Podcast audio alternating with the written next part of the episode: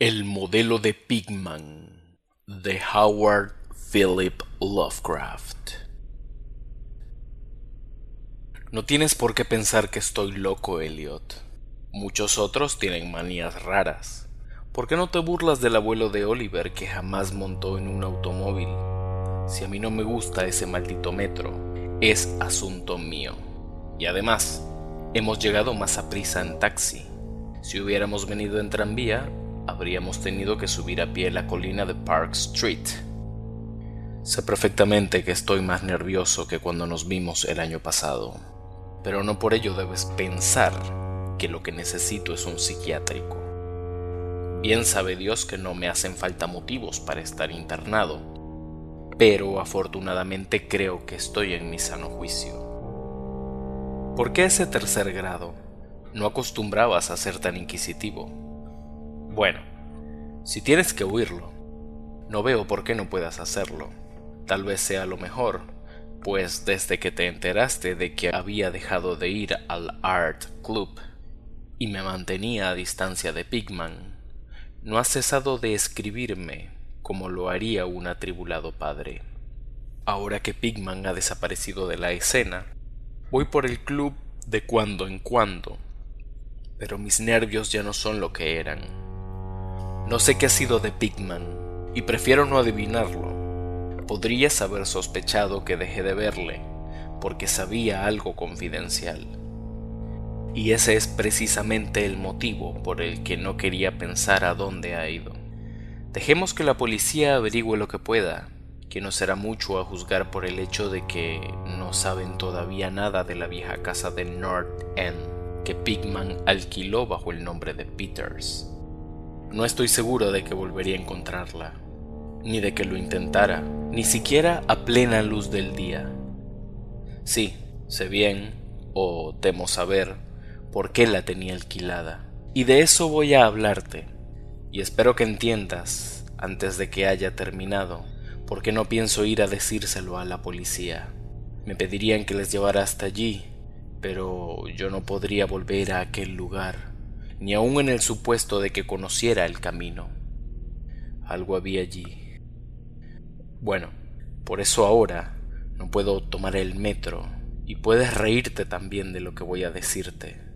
Tampoco puedo bajar a ningún sótano. Supongo que comprenderás que no dejé de ver a Pigman por las mismas estúpidas razones que les movieron a hacerlo a esas mojigatas mujerzuelas que son el Dr. Reed Joe Minot o Rothward. No me escandalizo ante el arte morboso, y cuando un hombre tiene el talento de Pigman, considero un honor el haberle conocido, al margen de la dirección que tome su obra. Jamás tuvo Boston un pintor con los dotes de Richard Upton Pigman. Lo dije hace mucho y sigo manteniéndolo. Y ni siquiera me retracté un ápice de lo dicho cuando expuso su demonio necrófago alimentándose. A raíz de aquello, como recordarás, Minot dejó de tratarle. Tú sabes bien que producir obras como las de Pigman requiere un arte profundo y una especial intuición de la naturaleza. Cualquier ganapán de esos que dibujan portadas puede embadurnar un lienzo sin orden ni concierto y darle el nombre de pesadilla o aquelarre o retrato del diablo, pero solo un gran pintor puede conseguir que resulte verosímil y suscite pavor. Y ello porque solo un verdadero artista conoce la anatomía de lo terrible y la fisiología del miedo, el tipo exacto de líneas y proporciones que se asocian a instintos latentes o a recuerdos hereditarios de temor y los contrastes de color y efectos luminosos precisos que despiertan en uno el sentido latente de lo siniestro. No creo que tenga que explicarte a estas alturas por qué un Fuseli nos hace estremecer, mientras que la portada de un vulgar cuento de fantasmas nos mueve a risas. Hay algo que esos artistas captan, algo que trasciende a la propia vida y que logra transmitirnos por unos instantes. Doré poseía esa cualidad. Sain la posee, y otro tanto puede decirse de Angarola de Chicago. Y Pigman la poseía en un grado que jamás alcanzó nadie. Ni quiera lo el cielo alcanzará en lo sucesivo. No me preguntes qué es lo que ven. Tú sabes perfectamente que en el arte normal existe una gran diferencia entre lo vital y lo palpitante. Ya proceda de la naturaleza de los modelos, y estas porquerías sin el menor valor que los pintorzuchos mercantilizados producen a discreción en el estudio. Bien, pues diría que el artista realmente original tiene una visión que le lleva a configurar modelos o a plasmar escenas del mundo espectral en el que vive. De cualquier modo, consigue unos resultados que difieren tanto de los almibarados sueños del que quiere dárselas de pintor, como la producción del pintor de la naturaleza, de los pastiches del dibujante que ha seguido cursos por correspondencia. Si yo hubiera visto lo que Pigman vio, pero... Basta. Será mejor que echemos un trago antes de seguir adelante.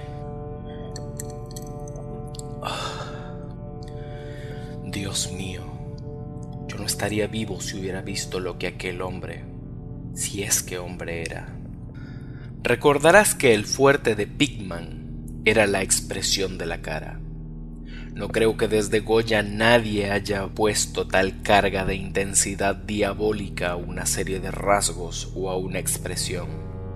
Y con anterioridad a Goya, habría que retrotraerse a aquellos artífices del medioevo que esculpieron las gárgolas y las quimeras de Notre Dame y del Mont Saint-Michel. Ellos creían en toda clase de cosas y posiblemente veían también toda clase de cosas, pues la Edad Media pasó por muchas fases muy curiosas. Recuerdo que el año antes de irte le preguntaste a Pigman en cierta ocasión de dónde diablos le venían semejantes ideas y visiones. ¿Nos echó a reír a carcajadas? A aquellas risotadas se debió en parte a que Raid dejara de hablarle.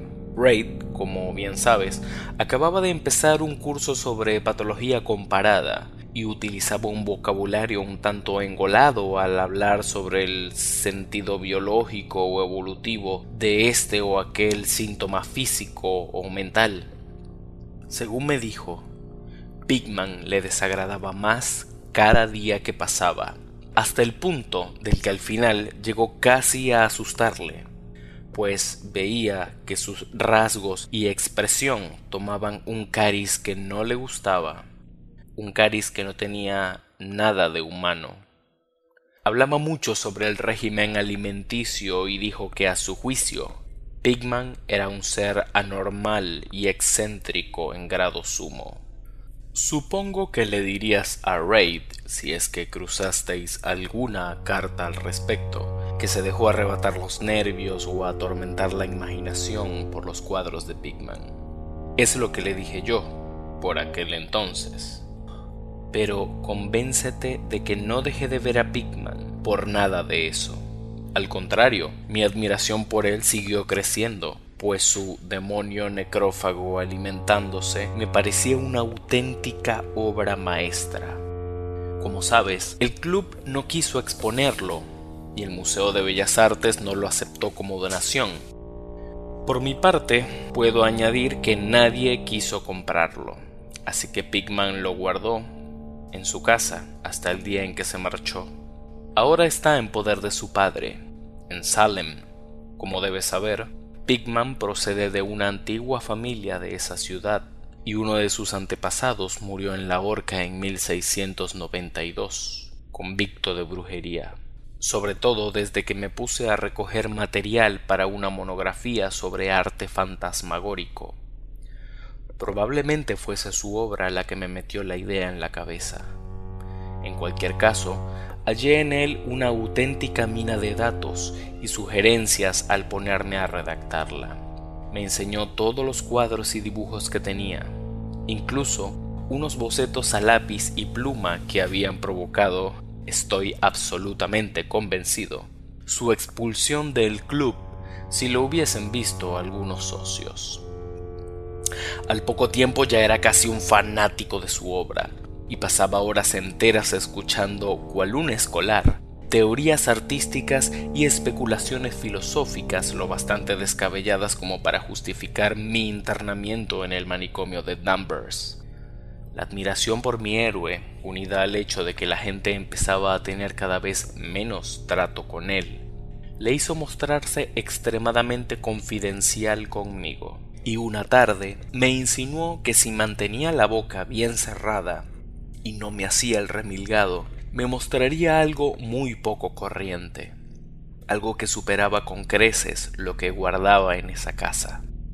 Hay cosas, dijo, que no van con Newburgh Street, cosas que estarían fuera de lugar y que no cabe imaginarse aquí. Yo me dedico a captar las emanaciones del alma, y eso es algo que no se encuentra en las advenedizas y artificiales calles construidas por el hombre.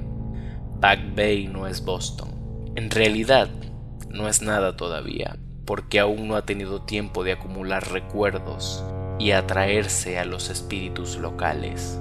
En caso de haber fantasmas aquí, serían todo lo más fantasmas domesticados de cualquier marisma pantanosa o bruta poco profunda, y lo que yo necesito son fantasmas humanos los fantasmas de seres lo bastante refinados como para asomarse al infierno y comprender el significado de lo visto allí. El lugar indicado para vivir un artista es en North End. Si los estetas fueran sinceros, soportarían los suburbios, por eso de que allí se acumulan las tradiciones, pero... por Dios, ¿No comprendes que esos lugares no han sido simplemente construidos, sino que han ido creciendo? Ahí, generación tras generación, la gente ha vivido, sentido y muerto, y en tiempos en los que no se temía ni vivir, ni sentir, ni morir.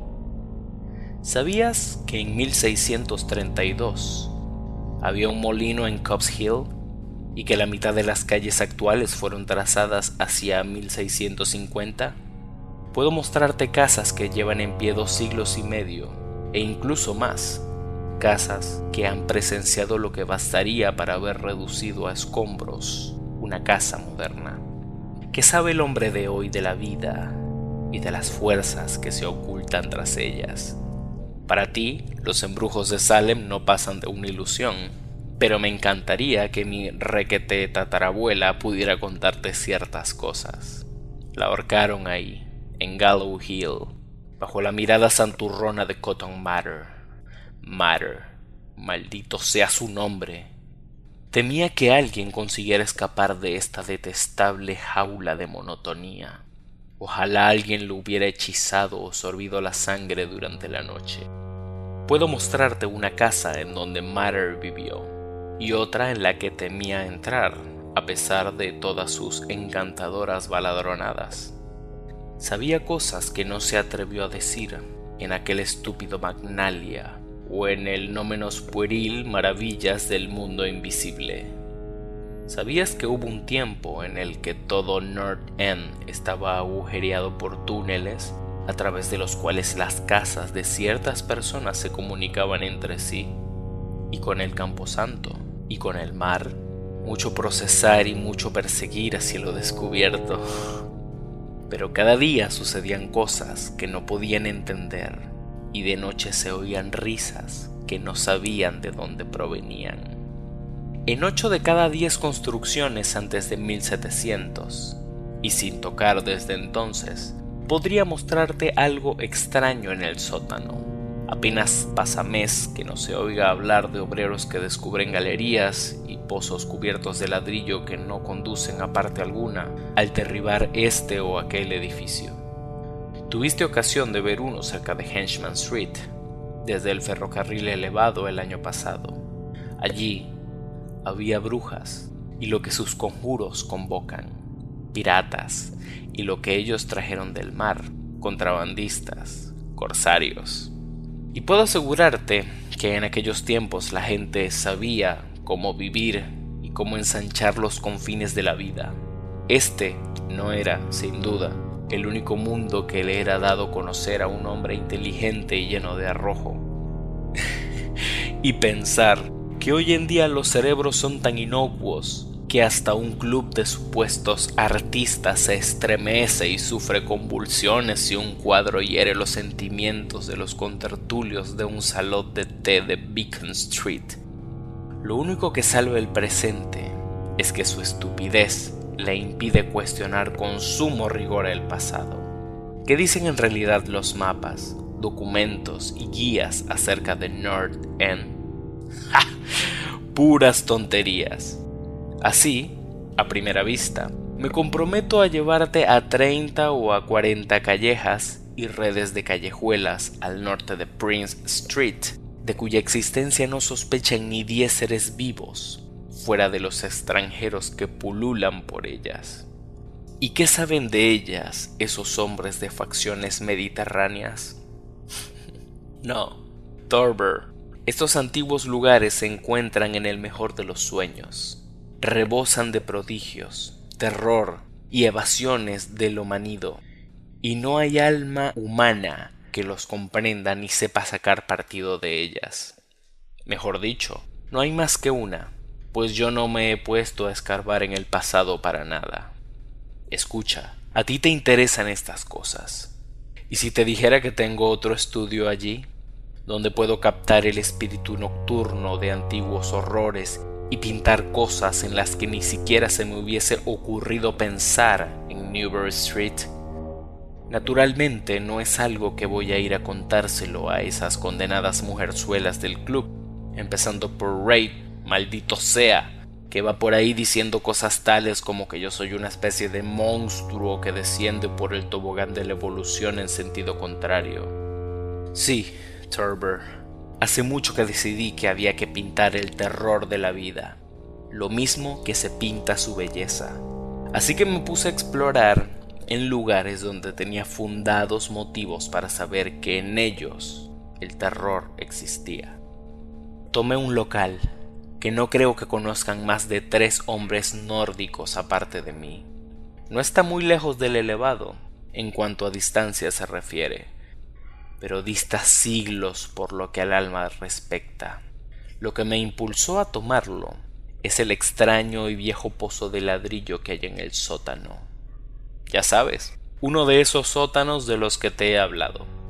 El antro, pues no cabe otro calificativo, casi no se tiene en pie, por lo que a nadie se le ocurriría vivir allí, y me avergonzaría decirte lo poco que pago por él.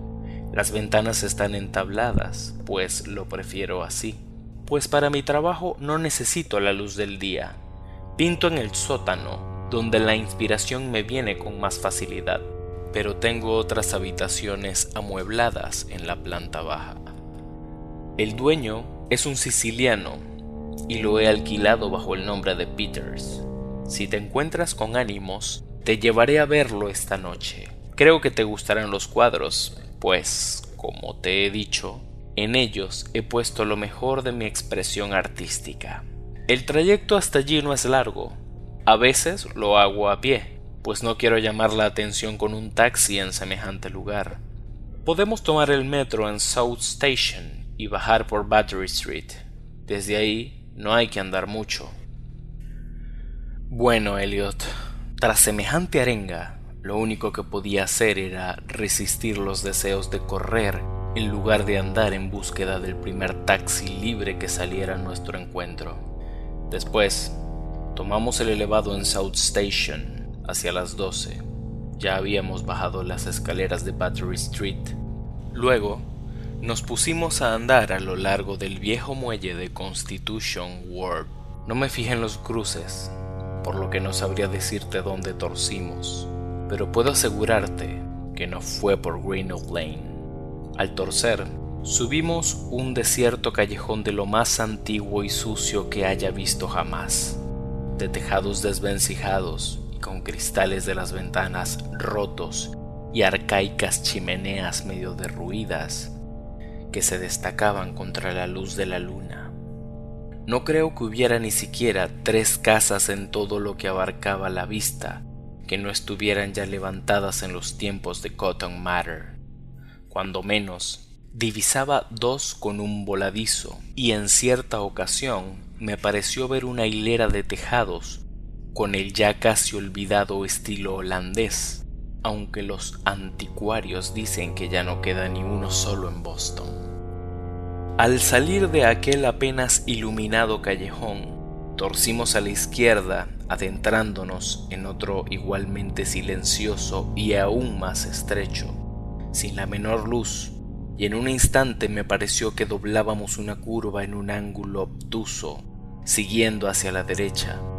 Al cabo de un rato, Pigman sacó una linterna y la enfocó hacia una puerta antediluviana de diez paneles, espeluznantemente roída por la carcoma. Tras abrirla, mi anfitrión me condujo hasta un vestíbulo vacío, en donde, en otro tiempo, debió de haber un magnífico artesanado de roble oscuro, sencillo, desde luego, pero patéticamente evocador de los tiempos de Androps, Pips y la brujería. A continuación me hizo traspasar una puerta que había a la izquierda. Encendió una lámpara de petróleo y me dijo que me acomodara como si me encontrara en mi propia casa.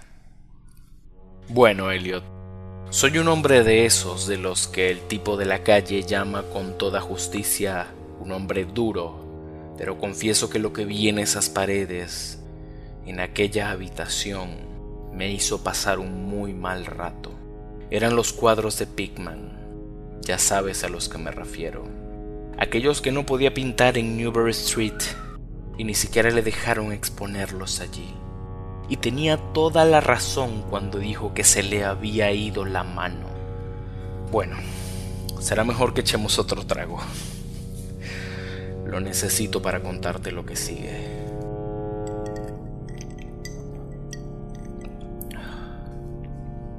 Sería inútil tratar de describirte aquellos cuadros, pues el más horroroso y diabólico horror, la más increíble repulsión y hediondez moral se desprendía de unas simples pinceladas, imposibles de traducir en palabras.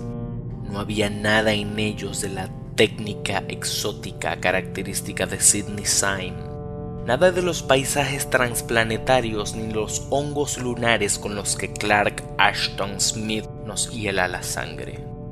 Los trasfondos eran en su mayoría antiguos cementerios, bosques frondosos, arrecifes marinos, túneles de ladrillos, antiguas estancias artesanadas o simples criptas de mampostería. El camposanto de Cobbs Hill, apenas a unas manzanas de la casa, era uno de sus escenarios favoritos.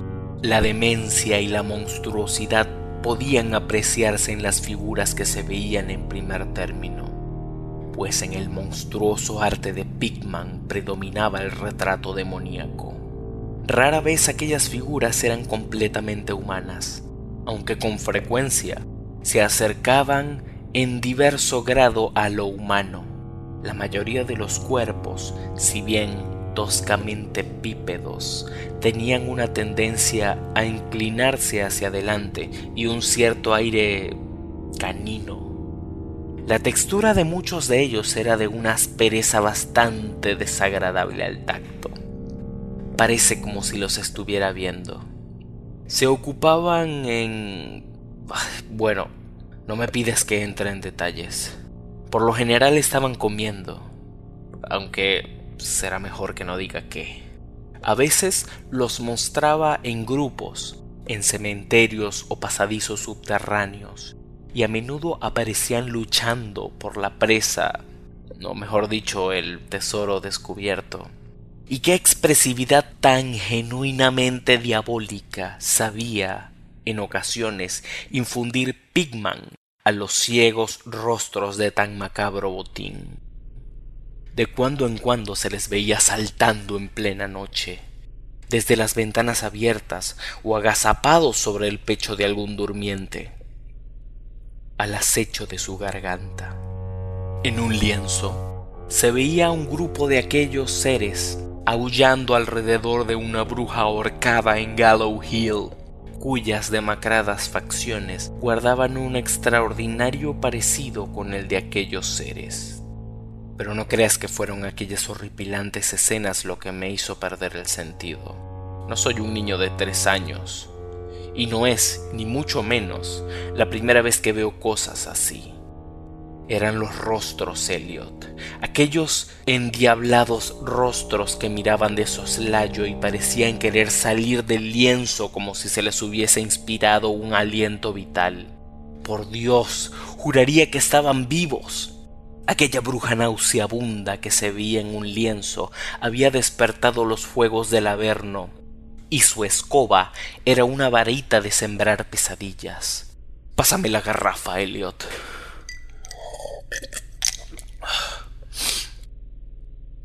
Había algo llamado la lección.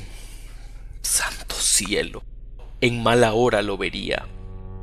Escucha, ¿te imaginas un círculo de inefables seres de aspecto canino, agazapados en un cementerio enseñando a un niño a comer según su usanza? El coste de una presa, producto de una suplantación, supongo. Ya sabes, el viejo mito de esos extraños seres que dejan a sus vástagos en la cuna, en sustitución de las crías humanas que arrebatan. Pickman mostraba en el cuadro lo que le deparaba la fortuna a los niños así arrebatados. Cómo crecen. Cuando justo entonces comencé a ver la espantosa afinidad que había entre los rostros de las figuras humanas y las no humanas por medio de aquellas gradaciones de morbosidad entre lo resueltamente no humano y lo degradantemente humano, trataba de establecer un sardónico nexo evolutivo. Los seres caninos procedían de los mortales, y apenas acababa de inquirirme qué hacía con las crías que quedaban con los seres humanos a modo de trueque, cuando mi mirada tropezó con un cuadro que representaba a la perfección dicha escena. Se trataba de un antiguo interior puritano, una estancia de gruesas vigas, con ventanas de celosía, un largo banco y un mobiliario del siglo XVII, de estilo bastante tosco, con la familia sentada en torno al padre, mientras éste leía las escrituras. Todos los rostros, salvo uno, mostraban nobleza y veneración, pero ese uno reflejaba la burla del Averno. Era el rostro de un varón de edad juvenil. Sin duda, pertenecía a un supuesto hijo de aquel piadoso padre, pero en realidad era de la parentela de los seres impuros. Era el niño suplantado, y, en un rasgo de suprema ironía, Pickman había pintado las facciones de aquel adolescente de forma tal que guardaba un extraordinario parecido con las suyas. Para entonces, Pigman había encendido ya una lámpara en una habitación contigua y cortésmente abrió la puerta para que yo pasara, al tiempo que me preguntaba si quería ver sus estudios modernos. Me había sido imposible darle a conocer muchas de mis opiniones. El espanto y la repugnancia que se apoderaron de mí me dejaron sin habla, pero creo que comprendió perfectamente cuáles eran mis sentimientos y se sintió muy halagado. Y ahora quiero que quede muy claro, una vez más, Elliot, que no soy uno de esos alfeñiques que se lanzan a gritar en cuanto ven algo que se aparta en lo más mínimo de lo habitual. Me considero un hombre maduro, con algo de mundo, y supongo que con lo que viste de mí en Francia, te basta para saber que no soy un tipo fácilmente impresionable. Ten presente, por otro lado, que acababa de recobrar el aliento y empezaba a familiarizarme con aquellas horribles criaturas que hacían de la nueva Inglaterra colonial una especie de antesala del infierno. Pues bien, a pesar de todo ello, la habitación contigua me arrancó un angustioso grito de la garganta, y tuve que agarrarme del vano de la puerta para no desfallecer, en la otra estancia había un sinfín de engendros y brujas invadiendo el mundo de nuestros antepasados. Pero lo que había en esta nos traía el horror a las puertas mismas de la vida cotidiana. Dios mío, qué cosas pintaba aquel hombre. Uno de los lienzos se llamaba Accidente en el Metro, y en él un tropel de abominables seres surgía de alguna ignota catacumba a través de una grieta abierta en el suelo de la estación de metro de Boyston Street y se lanzaban sobre la multitud que esperaba en el andén. Otro mostraba un baile en Cobbs Hill, en medio de las tumbas, sobre un fondo actual. También había unas cuantas vistas de sótanos, con monstruos que se deslizaban furtivamente a través de los agujeros y hendiduras abiertas en la mampostería, haciendo siniestras muecas mientras permanecían agazapados tras barriles o calderas y aguardaban a que su primera víctima descendiera por la escalera. Un horrible lienzo parecía recoger una amplia muestra representativa de Beacon Hill con multitudinarios ejércitos de los mefíticos monstruos surgiendo de los escondrijos que acribillaban el suelo. Había, asimismo, tratamientos libérrimos de bailes en los cementerios modernos, pero lo que me impresionó más que nada fue la escena en una ignota cripta en donde multitud de fieras se apelotonaban en torno a una de ellas, que sostenía entre las manos y leía en voz alta una conocida guía de Boston. Todas las fieras apuntaban a un determinado pasaje, y todos los rostros parecían contraídos en una risa tan epiléptica y reverberante que creí incluso oír su diabólico eco. El título del cuadro era Holmes, Lowell y Longfellow yacen enterrados en Mount Auburn. A medida que recobraba el ánimo y me iba acostumbrando a aquella segunda estante de arte diabólico y morboso, me puse a analizar algunos aspectos de la repugnancia y aversión que me inspiraba todo aquello. En primer lugar, me dije a mí mismo, aquellos seres me asqueaban porque no eran sino la más fiel muestra de total falta de humanidad e insensible crueldad de Pigman. Semejante personaje debía ser un implacable enemigo de todo el género humano, a tenor del regocijo que mostraba por la tortura carnal y espiritual y la degradación del cuerpo humano.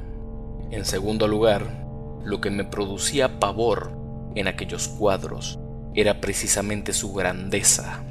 Aquel arte era un arte que convencía, al mirar los cuadros veíamos a los demonios en persona y nos inspiraban miedo y lo extraño del caso era que la subyugante fuerza de Pigman no provenía de una selectividad previa o del cultivo de lo extravagante.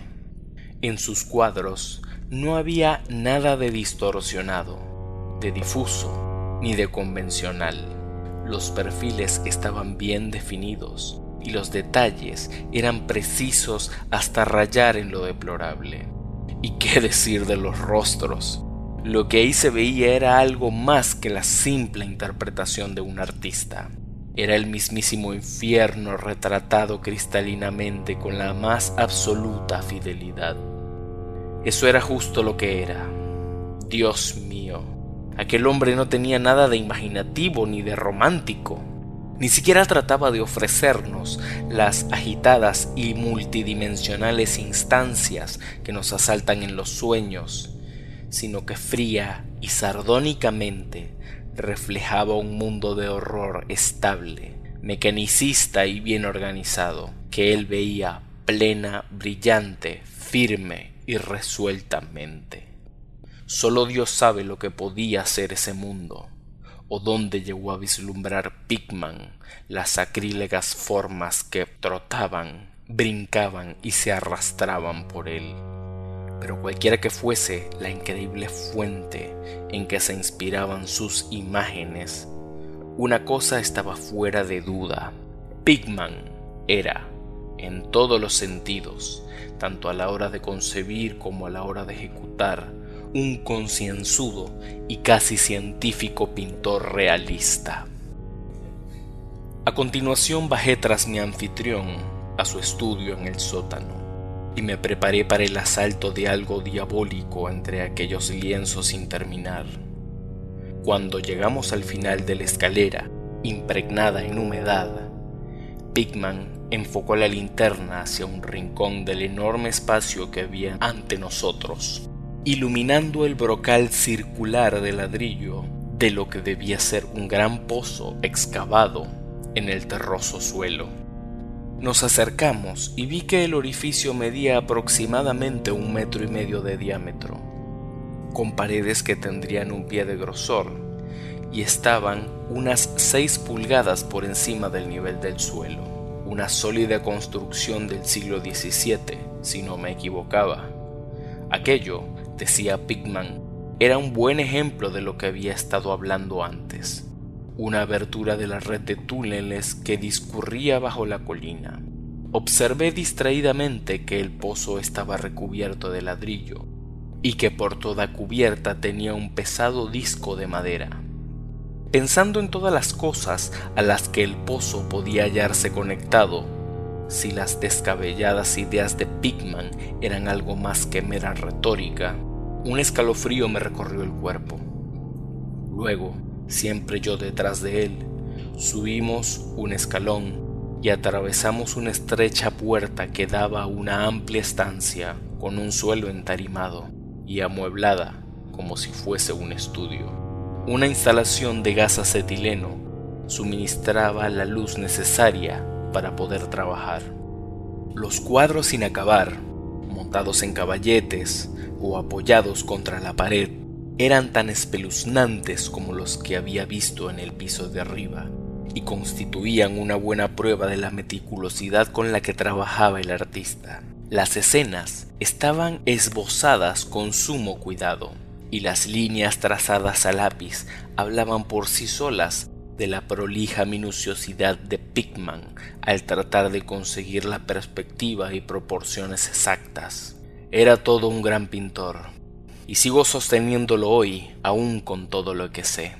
Una gran cámara fotográfica que había encima de una mesa me llamó la atención, y al inquirirle acerca de ella, Pigman me dijo que la utilizaba para tomar escenas que le sirvieran luego para el fondo de sus cuadros, pues así podía pintar a partir de fotografías, sin tener que salir del estudio en lugar de ir cargado con un equipo por toda la ciudad en búsqueda de esta o aquella vista.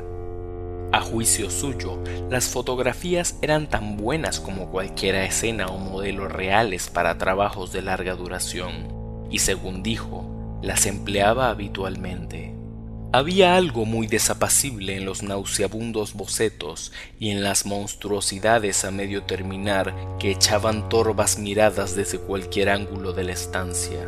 Y cuando Pigman descubrió súbitamente un gran lienzo que se encontraba lejos de la luz, no pude evitar que se me escapara un estruendoso grito, el segundo que proferí aquella noche resonó una y otra vez a través de las mortecinas bóvedas de aquel antiguo y salitroso sótano, y tuve que realizar un tremendo esfuerzo para contener una histérica carcajada. Dios misericordioso, Elliot. No sé cuánto había de real y cuánto de febril fantasía en todo aquello. Jamás podría imaginarme semejante sueño. El cuadro representaba un colosal e indescriptible monstruo de centelleantes ojos rojos que tenía entre sus huesudas garras algo que debió de haber sido un hombre, y le roía la cabeza como un chiquillo que chupa una paleta. Estaba en cunclillas, y al mirarle parecía como si en cualquier momento fuera a soltar su presa en búsqueda de un bocado más jugoso. Pero... maldición.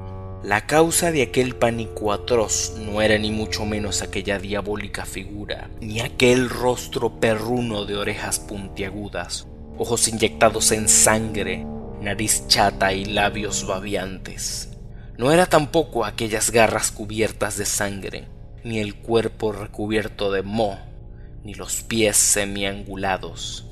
No, no era nada de eso aunque habría bastado cualquiera de tales cosas para volver loco al hombre más pintado.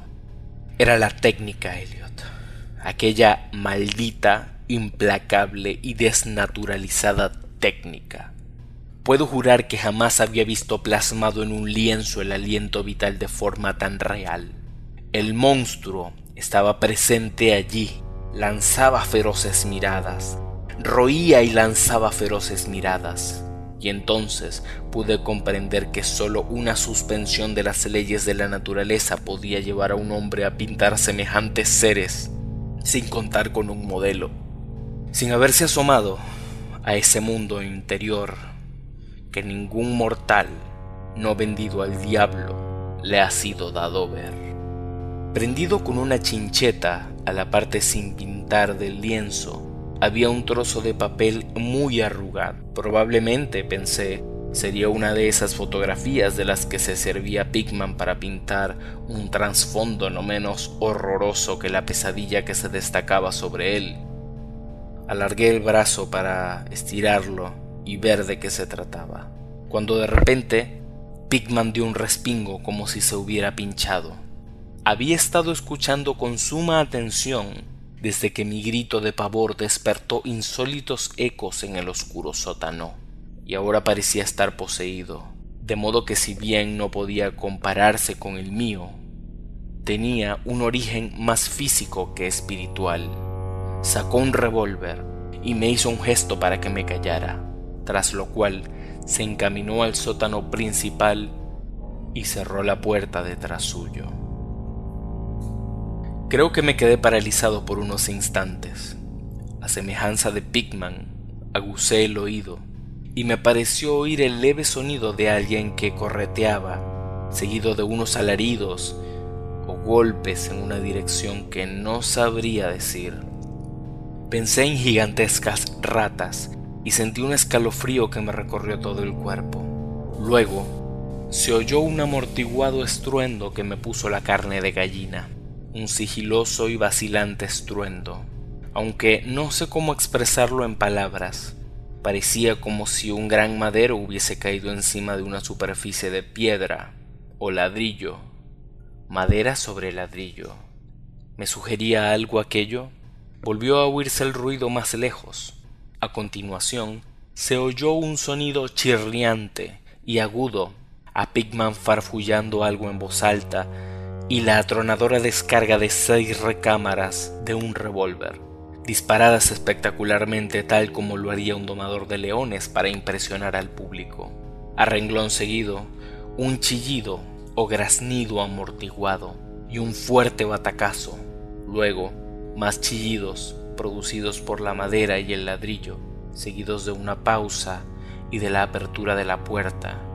Sonido este que me produjo, lo confieso, un violento sobresalto. Pigman reapareció, con su arma aún humeante al tiempo que imprecaba a las abotagadas ratas que infestaban el antiguo pozo. El diablo sabrá lo que comen, Thurber, dijo esbozando una irónica sonrisa pues estos arcaicos túneles comunican con cementerios, guaridas de brujas y llegan hasta el mismísimo litoral, pero sea lo que sea, han debido de quedarse sin provisiones, pues estaban rabiosas por salir. Tus gritos debieron de excitarlas, lo mejor será andar con cuidado por estos parajes. Nuestros amigos roedores son el mayor inconveniente, aunque a veces siento que con ellos se consigue crear una cierta atmósfera y colorido. Bueno, Elliot, aquel fue el final de la aventura nocturna. Pigman me había prometido enseñarme el lugar, y bien sabe Dios que lo hizo. Me sacó de aquella maraña de callejuelas por otra dirección al parecer, pues cuando vimos la luz de una farola nos hallábamos en una calle que me resultaba muy familiar con monótonas hileras de bloques de pisos y viejas casas entremezcladas. Aquella calle no era otra que Charter Street, pero yo me encontraba demasiado agitado para poder advertirlo. Era ya demasiado tarde para tomar el elevado, así que volvimos andando a lo largo de Hanover Street. Recuerdo muy bien el paseo.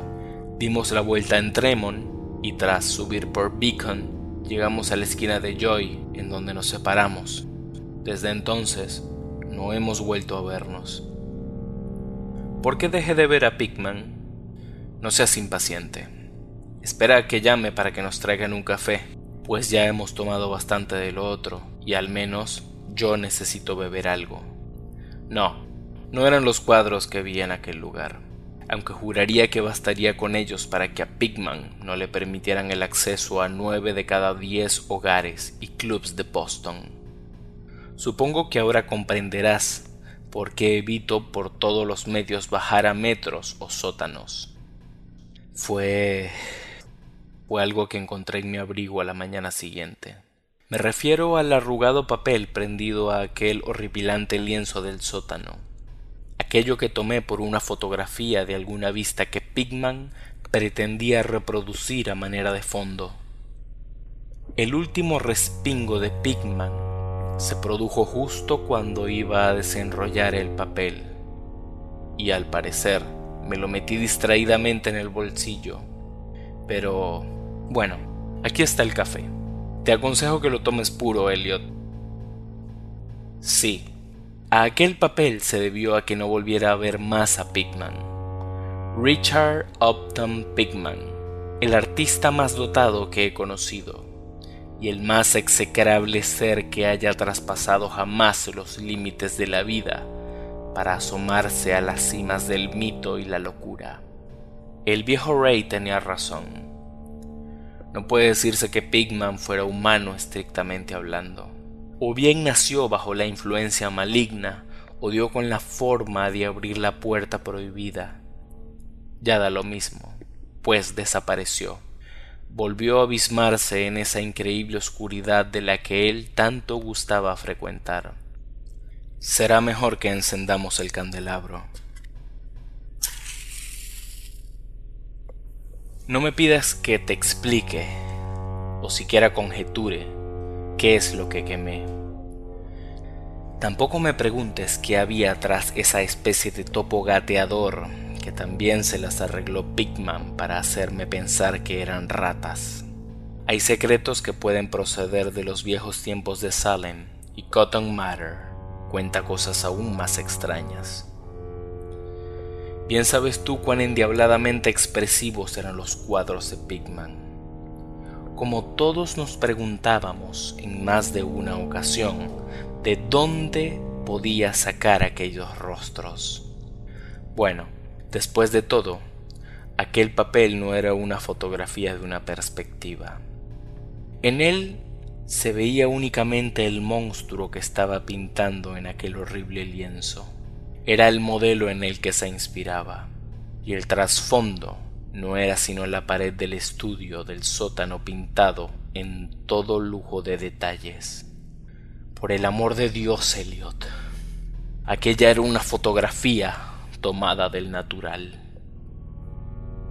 Fin.